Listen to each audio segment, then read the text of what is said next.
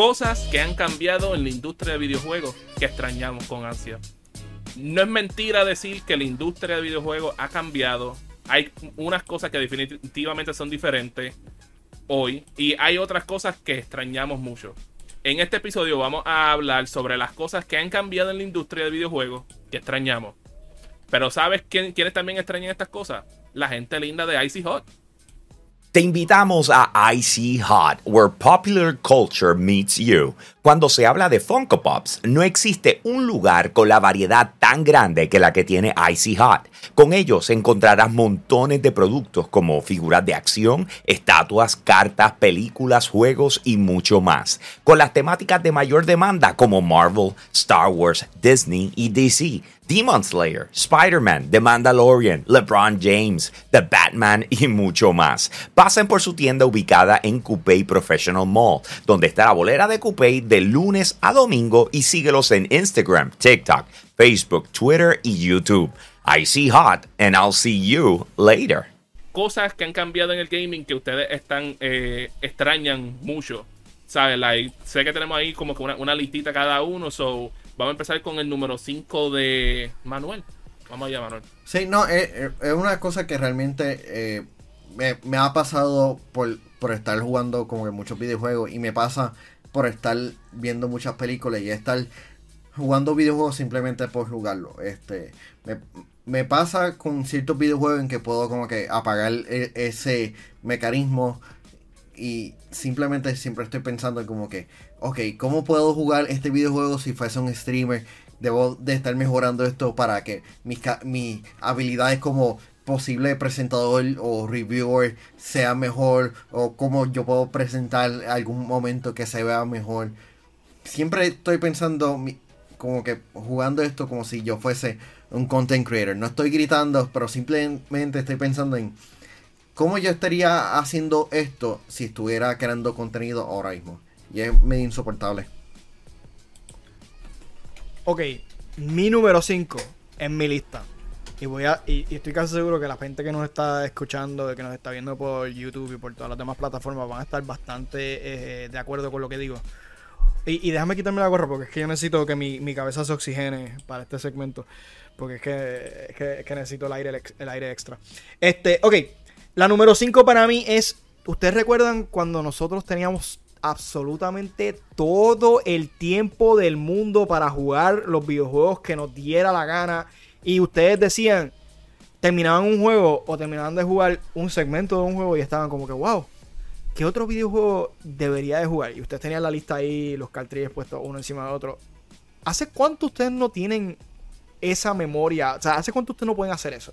Yo personalmente pienso que como adulto, ya yo no puedo, o sea, aún, aún estando en la universidad de maestría, trabajando como, como instructor, no, no tengo esa habilidad de poder decir, wow, ¿qué, qué videojuego puedo jugar ahora? O sea, como que hace pero no puedo hacer eso. Ya como adulto ya no, ya no tengo el break, no tengo el tiempo. Tremendo. Yo, yo creo que para mí, yo sé que el último donde yo este, disfruté eso fue mucho más durante la era del PlayStation 3, pero también estoy seguro que durante los comienzos del PlayStation 4, pues logré disfrutarme eso hasta cierto nivel y después de eso era como que ya no se sentía lo mismo. Este, pero, ¿sabes? De vez en cuando puede que me tire algo, eh, me pueda tirarme como que algo así, que tengo todo el día para poder jugar, pero lamentablemente ya cuando pasa el tiempo, el tiempo que uno tiene para poder jugar videojuegos, pues va decayendo significativamente. Eh, Manuel, ¿tú, tú no tienes uno, uno de esos de que cuando fue tu último tiempo que tú te sentías como que ya realmente tengo este tiempo para jugar videojuegos? No, no, siempre estoy pensando en, modo trabajo. créeme. adulto. Sí, no, no, es que, que llevo haciendo esto todo este tiempo y es como que estoy medio como que workaholic.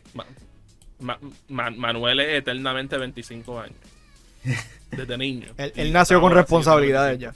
Él nació con responsabilidad. este, pero mi número 5, y yo no sé si muchos de ustedes se recuerdan de estos tiempos, pero es eh, específicamente algo que vimos durante la era de PlayStation 3 y el 360 y algunos juegos de Wii. Y ahora que como que cada juego estaba experimentando con modos de online multiplayer. Específicamente en esa era específica porque fue cuando los desarrolladores como tal se están empeñando en que día tremendo de ahora en adelante los juegos van a estar van a tener esos modos de tu poder jugar en línea con, otros jugadores alrededor del mundo alrededor de tu, de tu ciudad sin tener que estar en el mismo sitio Y yo considero que eso fue una era bien interesante porque veíamos franquicias que no son conocidas para tener, eh, tener un, este, un modo que sea para jugar multijugador, pero encontraban la manera de ser algo que fuese interesante, como por ejemplo, tenías un juego como Uncharted 2, que es un juego de normalmente de, este, de un single player y ellos lograron encontrar de esta manera que mira juegas multiplayer y, puedes incorporar de tu poder hacer las, acciones que son medio parkour como dejarte este, aguantado por, por, por los leyes y era un juego que se prestaba muy bien para hacer algo de acción, pero de, de sigilo al mismo tiempo. Otro juego que me recuerdo mucho lo fueron juegos como lo que era el de Bayones Commando, que era como que, diatramen, es un third-person shooter, pero tiene este brazo que, que es como si fuese un slingshot, como esto funciona en multijugador. Encontraron la manera. Lo mismo con, con, Ghostbusters, encontraron una manera ahí eh, este, especial. ¿Sabes? Siempre, en esa era específica, tú veías todos estos desarrolladores tratar de encontrar una manera de que, mira, men, este juego en línea funciona de esta manera y por lo menos se empeñaban en hacer algo. Pero lamentablemente es algo que no hemos visto mucho desde el PlayStation 4 en adelante, porque desde que la industria se movió a que todo juego que se, que se lance tiene que ser algo que sea un éxito para ellos en cuestión de, de financiero. Es como que para ellos como que hacer eso es como que gastar dinero y que puede ser un riesgo muy grande para ellos como compañía. Y eso es algo que de verdad como que extraño mucho. Pero moviéndonos al número 4, Manuel, ¿qué tiene? Tengo una lista que eh, es algo que, nos pasa a todos. Especialmente ya, ya creciendo, porque todo el mundo tiene diferentes responsabilidades y es como que jugar online con, las amistades. Y es como que es como que todo el mundo tiene diferentes eh, responsabilidades o está haciendo diferentes cosas, pero es como que, ah, vamos a jugar en la casa de, alguien o vamos a jugar este juego en, en conjunto. Eh, como que simplemente ya no se da por oye razón, ya es, parte de la vida. De hecho, añadiendo a lo que, lo que dice Nega, yo todavía de vez en cuando invito a mis compañeros de la escuela a mi casa a jugar Smash o a jugar Mario Kart. ¿sabes? Como que la experiencia del multiplayer todavía sigue con juegos bien específicos, pero lo, lo, sigue. Porque te hace sentir como si estuvieran en las hay otra vez.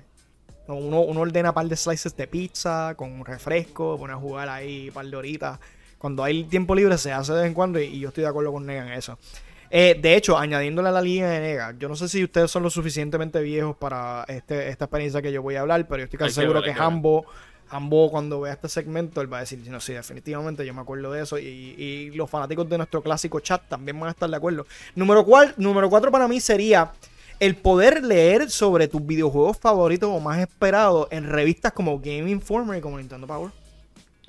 Ya eso no, no existe.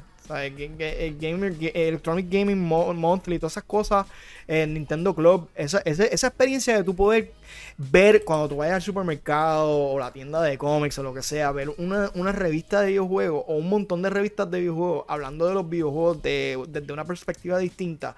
Yo sé que me van a decir, sí, para eso estamos nosotros, está YouTube ahora, está lo que sea, pero la experiencia de poder aguantar un magazine en tu mano y poder leer lo que esos autores antes escribían y poder tomarte tu tiempo pasando las páginas y, esperando que tu mamá haga las compras en el supermercado lo que sea y tú leyendo sobre tus videojuegos mientras empujas el carrito. Eso yo pienso que ya no se da. Esa experiencia ya no existe en el 2022 y es algo que es relativamente lamentable porque nuestros hijos eh, y los niños de hoy en día, los sobrinos, lo que sea, no, no, van a saber lo que, lo que es esa experiencia. Eh, y tú, sabes que estoy, con los dos de ustedes, el de Manuel that hits este, mucho, mucho a mi corazón porque me recuerdo tantos tiempos que entre yo, mi hermano y mi primo jugábamos cubo este, mientras estábamos creciendo, fuese desde, desde el Super Nintendo hasta fácil el Xbox 360 y lo mismo con los mismos compañeros míos de la escuela que jugábamos PlayStation 3 y íbamos a la casa de alguien y jugábamos un juego como Guitar Hero o se jugaba Call of Duty o se jugaba un juego de pelea que es algo que lamentablemente hemos perdido porque al, moverse online muchos de estos desarrolladores están como que ya ni piensan en hacer modos que se puedan jugarse este localmente en multijugador y de verdad es algo triste que debería de, regresar en algún momento en, en, un, en, un, enfoque mayor de lo que tenemos hoy en día. Y como dijo también Roberto, lo de lo de las revistas, aunque por lo menos Game Informer existe todavía, si logras conseguir la suscripción para que te lo envíen para acá. Pero en, en total lo que es este, las revistas de videojuegos han, han, muerto poco a poco con desde que llegó el internet que ya las personas buscaban eh, su información en artículos como lugares como IGN, YoSingamer.com en un cierto punto de, de, nuestras vidas. Este, tú sabes, eso ha sido algo que se ha perdido porque es como que like, si quieres buscar información lo buscas aquí. ¿sabes? Antes tú recibías una revista de Game Informer y tú lo más probable estabas viendo esa revista de Game Informer por 5 años porque no tenías otro lugar para buscar más información del juego. Este, pero mi número 4 y este es uno más específico para mí, este que es una cosa que eh, a mí me gustaba mucho de la, de la era vieja. O sea, cuando digo era vieja, imagínense en la era del NES, como hasta la era del PlayStation 2, Xbox original, GameCube y Dreamcast. Y es que antes veíamos un enfoque con muchos juegos que exploraban nuevas mecánicas, nuevos gimmicks y nuevos temas. Y a veces era como que, ah, el juego era esta mecánica específico o este gimmick específico o esta historia diferente, ¿sabes? Por ejemplo, me recuerdo que existían juegos como lo que era Mr. Mosquito, que era un juego de que tú eras una mosca y tenía que estar picándole y sacándole sangre a la gente. Por el otro lado tenía juegos como lo que era Billy Hatcher, que era, este, este juego de plataforma que, tenía que bregar con unos huevos que tenía que estar rodando. Tenía juegos como lo que era Nice into Dreams, que ni sé cómo describir Nice into Dreams. Tiene juegos como Katamari Damacy, que literalmente el punto del juego es tú recolectar cosas, hacer una bola gigantesca de cosas que están en el mapa. Y es como que like, yo considero que eso, eso, esa era, era uno que, que motivaba mucho a los desarrolladores a poder expandir de lo que pudiera, de lo que pudiera ser posible en los videojuegos. Y es algo que hemos visto decaer desde como la era del PlayStation 3 en adelante, porque de aquel entonces este, era como que más tener que sacar algo que fuese seguro financieramente que tirar algo que pudiese convertirse en un hit grande, pero no quieren pasar por. No, no quieren tirarse la chance. Pero, hey, tú sabes, tú sabes quiénes se invierten seguro, que siempre vamos a estar ahí, sin que pase nada. Los VIP de nuestro Patreon. ¡Let's los go! Limited Edition. El mes de noviembre que tenemos a Pedro González, State Agent, Max Berrio Cruz, José Rosado, Ionel Álvarez, José Esquilín, Noel Santiago, Kenny T y GR Gaming PR, los duros de los duros del Patreon de YouTube Gamer en patreon.com slash yo soy un gamer. Este, ahí volviendo a lo que, a lo que es nuestro tema, el número 3 tuyo, Manuel. ¿Qué tienes por ahí? Ah, es algo que realmente pasa ahora mismo y es simplemente issues de, tecnología moderna y es videojuegos que necesitan estar online todo el tiempo. Ok, multijugador, I get it, lo puedo entender. Pero el hecho de que experiencia de solo jugador, de que necesitan estar online todo el tiempo. Sí, yo entiendo para la mejora, los upgrades, pero como que llega un punto en que es una experiencia frustrante el hecho de que como que, ah, necesita estar online para jugar esto y yo. Ajá, pero es solo jugador. No, necesita estar online. Es frustrante, frustrante. Tan frustrante que es, Manuel, y, estoy 100% contigo porque a veces innecesariamente hacen a uno que esté en eso. Y no es por nada, lo mismo con algunos juegos que son multijugador nada más. Que estoy seguro que se pueden jugar localmente sin tener que estar conectado al internet, pero te obligan a tener que estar conectado al internet. Uno que me enfogona mucho, que, que literalmente tiene una campaña, salió primero la campaña y te obligaba a tener que estar online era Call of Duty Modern Warfare 2. Si tú quieres jugar la campaña, tienes que estar logged in a, tu cuenta de Call of Duty. Es como que, like, bro, ¿sabes? Like, déjame jugar el juego y si yo no tengo internet, tú no estás diciendo que yo no puedo jugar este juego. Like, de, nuevo, men, eso es una cosa que, que cuando tú ves esas cosas es como que eh, los desarrolladores están tratando de como que quitarnos acceso a los videojuegos y yo considero que eso es bien peligroso para los consumidores y es algo que se debería de hablar más fuertemente que en vez de estar como que este, aceptar como que amen, ah, eso, eso, es como son las cosas hoy en día, no papá, ¿sabes? Y, y, siempre son los juegos más grandes que la gente no puede decir nada porque porque como son los más grandes nadie quiere decir algo malo del juego. De hecho, eh, yéndonos por la línea que tú acabas de decir, Mario, o sea, yo no sé si es el hecho de que yo desde chiquito, yo, soy, yo le llevo un par de años a ustedes, pero yo desde chiquito, este, mm, justo lo que yo jugaba eran juegos de una persona con rara la vez que jugaba como un, juego multijugador como, como Smash o, Street Fighter o, un Mario Party, por ejemplo, o un Mario Kart. Eh, yo me acostumbré tanto a jugar los juegos de una sola persona que yo no sé ustedes, pero yo no necesito jugar ningún juego multiplayer. De hecho, la mayoría de los juegos que quiero jugar son de una sola persona. Yo no sé si eso me mantuvo tan desconectado de la realidad que yo nunca me, me acostumbré a jugar un Fortnite, un Call of Duty, como que un Halo. Como que nunca, nunca me motivé a hacerlo porque sentía que la experiencia de un solo jugador para mí era tan gratificante que no como que no sé, quizás me quedé atrás, como que no, no estoy en esa. Este, y añadiendo a lo que tú dijiste de los juegos más animados, yo siento que sí es verdad, en el gaming como que lo, lo- los juegos se han vuelto demasiado serios.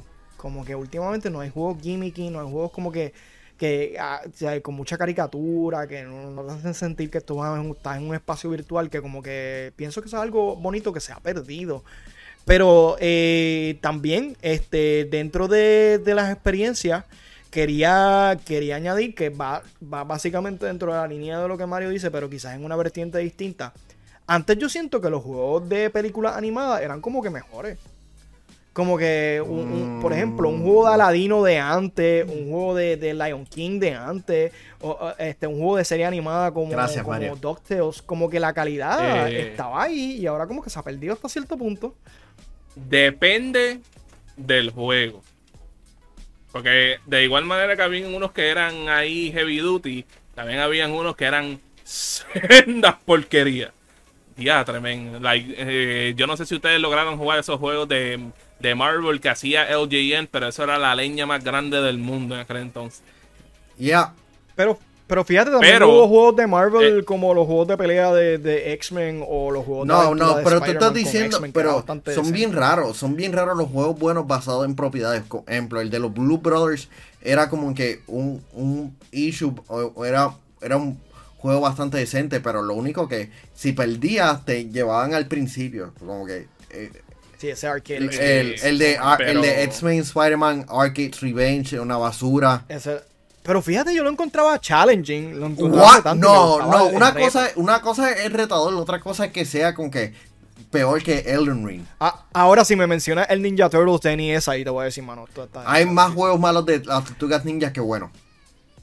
Es verdad. Exacto. Pero de nuevo, ¿sabes? Eh, eh, en parte entiendo lo que dice Roberto, porque habían unos juegos que tú te quedas como que, men, este le quedó brutal, pero entonces también habían otros que era como que uno se queda como que, ah, diadre, men, me encanta, qué sé yo, por ejemplo, tirándose una película por ahí, ya, te, te gustó Aladino, el de Aladino estuvo bueno. Un juego que a mí me gustó mucho, que era de una película animada, era el de Pinocchio. El de Pinocchio en Super Nintendo estaba muy bueno, que, este, que digamos, y el juego de Porky Pig, no sé si se recuerdan de Sí, ese sí, juego. el de miedo, el de miedo. Sí, El de miedo, ese, sí está- ese, ese estaba bueno, pero entonces el que era de, de Doc Dodgers era increíblemente difícil. Uno se queda como que meramente deja eso. Eso está. Pa, pa, pa- eso, eh, eh, eh, eso era mejor que ni, que ni lo hicieran. Pero. Eh, ese fue, esos fueron el número 3 de ustedes. Este es el mío. Un, y- un momento, este Mario, porque este hay Dímelo. algo pendiente que, que hay que hay que mencionar. eh, if I'm being honest with you, este, recuérdamelo porque no sé. Oh my god, porque este episodio es presentado por I Hot. Te invitamos a Icy Hot, where popular culture meets you. Cuando se habla de Funko Pops, no existe un lugar con la variedad tan grande que la que tiene Icy Hot. Con ellos encontrarás montones de productos como figuras de acción, estatuas, cartas, películas, juegos y mucho más. Con las temáticas de mayor demanda como Marvel, Star Wars, Disney y DC. Demon Slayer, Spider-Man, The Mandalorian, LeBron James, The Batman y mucho más. Pasen por su tienda ubicada en Coupé Professional Mall, donde está la bolera de Coupé de lunes a domingo y síguelos en Instagram, TikTok, Facebook, Twitter y YouTube. I see hot and I'll see you later. Eh, muchas gracias, Manuel. Este, pero sí, mi número 3. Y tal vez puede ser que estén conmigo, tal vez puede ser que no. Eh, pero yo extraño mucho los juegos que, que ne- necesitaban un periférico para tú poder jugarlo. ¿Y a qué me refiero? Me refiero a esos juegos como lo que era Guitar Hero, esos juegos como lo que era Donkey Konga, lo que era Sega Bass Fishing, que tenía el control que era eh, literalmente la caña de pescar. Tenía juegos como Time Crisis y House of the Dead, que tú tenías la pistola que tú lo ponías y disparaba a, la pantalla. Tenía juegos como Dance Dance Revolution, entre muchos otros más, ¿sabes? Like, estoy seguro, ahora mismo no me recuerdo el nombre de, del juego de Capcom, pero en Xbox original había un juego de Capcom que era de un mech y tú lo controlabas con un control que era que era como que así de, de grande, que tenía los, que era como si fuese un piloto de un Gondom allá adentro, carísimo que está el control. Y yo considero que estos videojuegos que requerían estos periferales, a veces como que le añadían mucho a la variedad de juegos y que también se convertían en juegos que uno podía como que disfrutárselo con sus amigos en la mayoría de esos casos, ¿sabes? Por ejemplo, como ahí mencioné lo que era Guitar Hero y Donkey Konga y Time Crisis, hello. Estamos hablando que tú ibas a un arcade, jugar Time Crisis o House of the Dead. Eso estaba encendido, medio mundo quería jugar ahí esos juegos. ¿Qué ustedes piensan de eso, muchachos? Fíjate, yo siento, yo siento que lo que tú dices es verdad. Antes los juegos eran más dados a inventarse esos periferales de hardware que ahora están como más centralizados dentro de un gimmick como por ejemplo este, la cámara del sistema. Ahora es como que el único gimmick que Oh. tú ves es básicamente ese, o, o un celular. Como que antes, antes era cool porque tú veías esos instrumentos, esos inventos, tú decías, pero este juego con una caña de pescar, esto nunca va a funcionar. Y de momento, wow, this actually works, esto es bastante divertido, las congas. Nadie se, nadie se imaginaba que Donkey Konga iba a ser tan, tan, tan divertido, tan chévere. Y el Dance Dance Revolution con el famoso pad, los instrumentos de Rock Band y de, y de Guitar Hero, verdad. Tienes razón, Pero- esa- esas cosas antes se daban más que ahora. Porque estamos viendo realmente que eso llegaba a un punto en que era ocupaban espacio y que no muchas cosas se desarrollaban para eso. Porque, ah, Donkey Kong, ah, ¿cuántos videojuegos se desarrollaron con eso? Igual con este, el Wii. 5, 5. Este, De hecho, el- yo el- siento que el último, el último board- gimmick que se tiraron fue Pokémon, Pokémon con este Let's Go Pikachu, Let's Go Eevee, que tenía la Pokébolita. Pero yo no recuerdo como que ningún gimmick después. Bueno, yo creo que el de Mario Kart Live, yo creo que ese fue el último que como que ah, que necesitaba este periferal para tu poder jugar Labo. el juego como tal. Y el Labo también. Ah, Lavo. Oh, Y pero Adventure. Lavo, Lavo no está como Ring que en esas menciones y- ah, honoríficas. Exacto. Y que era otro. Ah, el, el robot, el- el robot de, del Nintendo. Oh, Nintendo tiene un Eh, montón. sí, Rob the Rob, Robot. Este, pero, eh, ¿sabes? En cuestión de periferales, cuando lo vemos hoy en día, pues lo más que tú vas a ver es como que, qué sé yo, un Fire Stick para que quieres jugar con un Fire Stick en juegos de pelea, o un Gear para que quieres jugar juegos de carrera con Pero, un un- ok, esos son Stick, controles, pero no son necesarios. Pero no son necesarios para jugar el juego como tal. Ok, número dos, gente. ¿Qué ustedes creen? Número dos, Manuel. Ok, en mi número 2 es uno, eh, el hecho de que de que los videojuegos necesitan, eh, no están lanzando completo. Eh, es, una, es un issue que realmente nos quejamos, pero antes como que los videojuegos tenían que salir más o menos completos porque no, no estaba el, el- el online y no podían hacer el ajuste. Si un juego salía malo, eso era como que malísimo para la empresa. Así que eh, me gustaría por lo menos una experiencia más completa antes de su lanzamiento. Yo sé que necesitan hacer ajustes, pero quiero una experiencia un poquito más compleja. Digo, completa.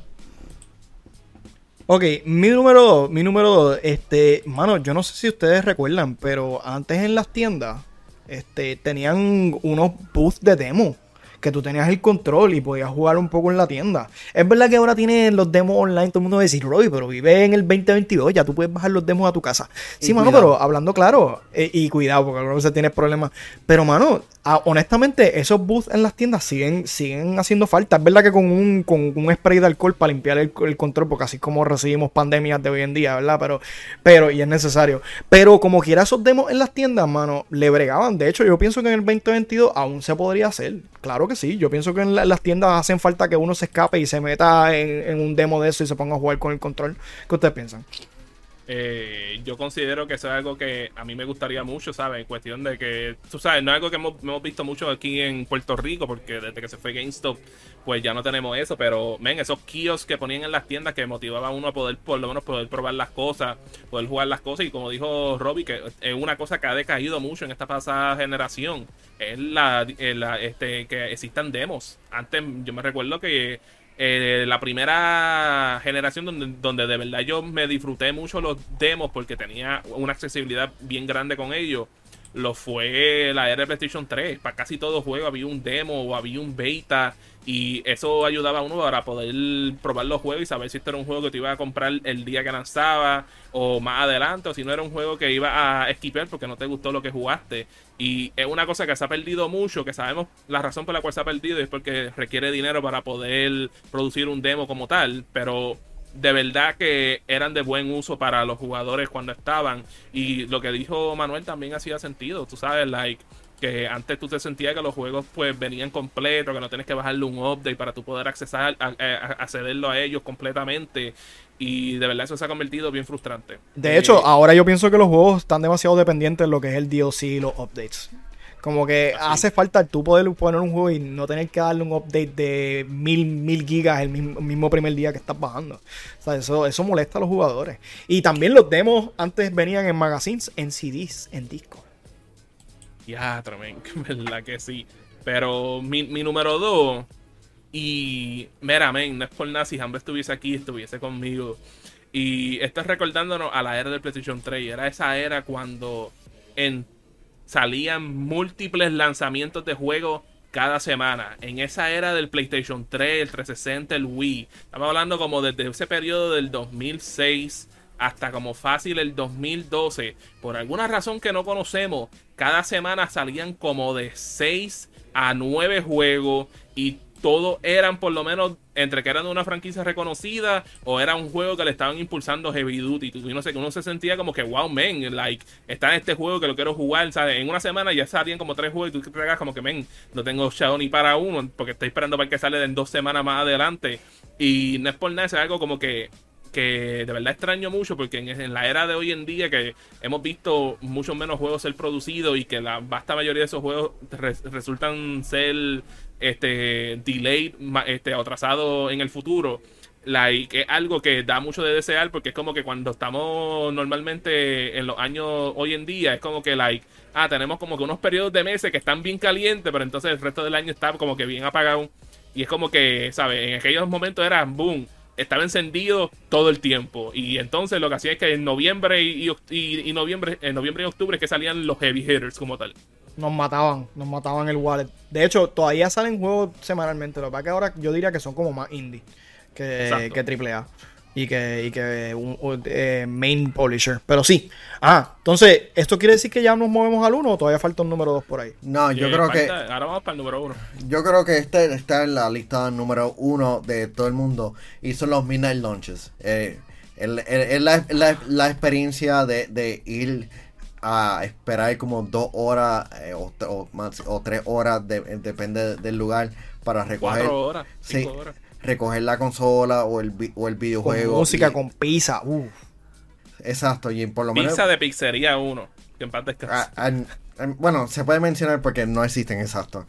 Este. Así que era una experiencia en que muchas personas iban y, coordinaban. Y, en ese momento los Midnight Launches era algo bastante especial. Ahora, como que tú puedes hacer algo. Ah, quiero preordenar el juego. Puedo hacerlo en el, en el celular. Y no digo, en la consola y no puedo como que tengo el juego ya instalado ahí, así que. De hecho, lo que dicen es verdad, ¿sabes? Lo que pasa es que eh, el, el Midnight Launch antes presentaba como una oportunidad social con los panas. Eh, eh, yo me recuerdo que en la escuela eh, eso era como un momento raro que los panas míos del corillo de los gamers de la escuela y yo nos encontrábamos como que en un sitio a las 10 de la noche o 11 de la noche que no fuera el cine y nos podíamos reunir y hablar de los videojuegos y esperar a que nos dieran esa copia del videojuego. Ese momento era mágico cuando nos daban la copia del videojuego a las 12 que llamábamos a, a, la mamá, tú sabes, mira, nos podemos recoger, nos podemos ir a casa. Eh, eso es algo que yo extraño grandemente del GameStop de cuando existía aquí en Puerto Rico. Mi número uno, en lo personal, quizás es un poquito más niche. Este. Quizás ustedes no tuvieron tanto la, la, oportunidad porque ya para el tiempo de ustedes lo que había era un GameStop que ya tenía, era una, una fábrica de videojuegos básicamente. Pero para los que somos mayores, que estamos un poquito más viejitos, que nos duelen un poquito más las rodillas, ¿verdad? Yo diría que la experiencia de entrar a lo que era un KB Toys, un Toys R Us, y ver ese, ese fracatán de juegos en la pared o eh, de esa, ese menú de videojuegos que teníamos en la pared era algo mágico. De hecho, valía la pena el dolor de garganta que nos producía el aspirar todo ese olor a, alfombra vieja que tenía esos locales este lo, lo, hacía que valiera la pena en su momento. Yo no sé si ustedes llegaron a, a, a experimentar eso. ¿Ustedes, ustedes llegaron a ir a un, a un Toy, a un, a un, a un Us a, eh, eh, en, mi caso, yo fui a, al KB Toy de Riondo, que era cerca de nosotros, hasta que, eh, hasta como, yo creo que fue como hasta el 2002, creo que fue que nos movimos como, como nos movimos a lo que era GameStop, porque ya como que no estaban trayendo tantos juegos en KB Toys. En aquel entonces, men, KB Toys era excelente para los para los juegos que te ponían en especial. Yo me recuerdo que eh, una de las últimas gangas que conseguimos para el Dreamcast era como que, bro, tenían este especial de que los juegos estaban como a 15 o 20 pesos y era como que compra dos y el tercero es de gratis. Y eran juegos nuevos, porque eso era para el tiempo que habían, se había anunciado que ya no iban a hacer más juegos, más juegos de Dreamcast y que habían tumbado la producción del Dreamcast en general y por alguna razón estaba todo eso a buenos precios y yo me quedé como que, wow, men, eso está regalado, pero... De hecho, hasta en, el mismo, en este mismo Blockbuster Video se encontraba también juegos a buen precio de vez en cuando, ¿te acuerdas? Eh, así mismo es, no es por nada, ¿sabes? y, también me recuerdo que a veces uno entraba a Blockbuster para, poder, aunque sea alquilar un juego, porque, ¿sabes? Cuando era uno era un nene chiquito, uno no tenía el dinero para poder comprar los juegos, o a veces tenías que rentarlo para, para aunque sea poder jugar el juego que medio mundo estaba hablando. Pero no es por nada también la experiencia que dijo Manuel, eso está en mi corazón por siempre. lo, que es, lo que era esa experiencia del Midnight, de verdad es algo que yo considero que todo el mundo que es gamer aquí en Puerto Rico, que tuvo la oportunidad y el privilegio de ir a uno, eh, te saben que una de las cosas que más este, se extrañan. Porque es como que, like, de nuevo, e, e, era, era esa sensación de que, men, tú eres algo, de, algo más grande de lo que uno se imagina. Y mucho más en aquel entonces que todavía el gaming no, no había llegado al mainstream.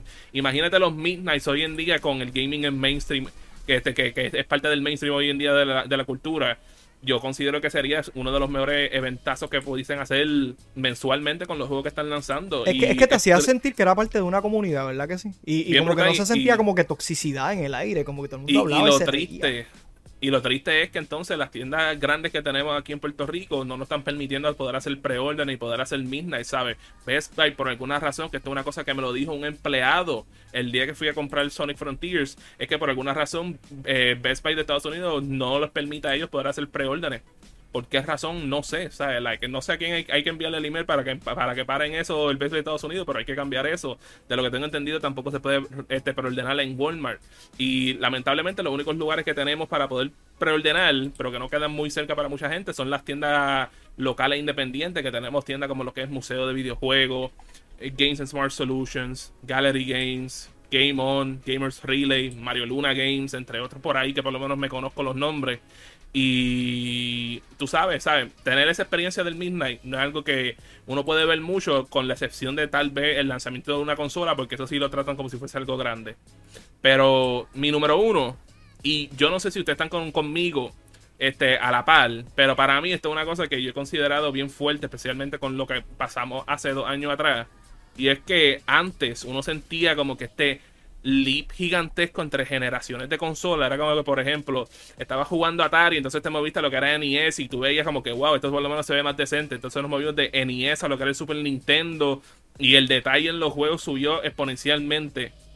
Del Super Nintendo nos movemos a lo que fue el a lo que fue el PlayStation 1 y el 64 y estamos metiéndonos por fin en juegos 3D y uno se queda como que wow, esto para nosotros era un sueño que nunca pensábamos que íbamos a ver de, eso nos movemos a lo que a lo que era este PlayStation 1 y 64 y nos movemos a lo que es el Dreamcast, lo que es el PlayStation 2, el Xbox original, el GameCube y estamos viendo estos juegos a tal, a tal nivel que uno se queda como que diadre, men, esto hace ver que los juegos que vienen atrás son cavernícolas.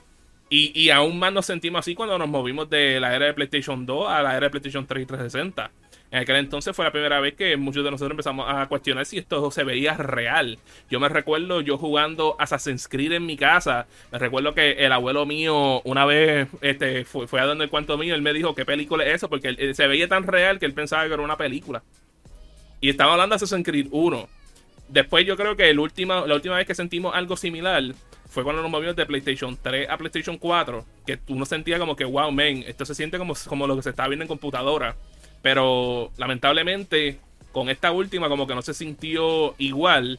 Y me pregunto a veces si es que es que ya llegamos al límite de lo que se puede ser, de lo que se puede hacer en cuestión de realismo de gráfica, que sean tan chocantes, o si es que tal vez pues no hemos llegado a ese nivel todavía para que se vea ese leap gigantesco. Yo, yo siento que lo que tú estás diciendo ya, ya cae en como que esos temas tipo metafísicos, tipo De los Valley. percibividad así, de, de qué es lo que es realidad, porque de- no, vemos cuán, cuán limitado quizás es nuestra percepción de lo que puede ser la realidad como seres humanos. Ya, ya yo pienso que el último gran brinco en gráfico o, o- o en, en experiencia sería de lo que son gráficos de PlayStation 5, Xbox Series S, Series X, a lo que es la realidad virtual, porque más allá que, que- hay.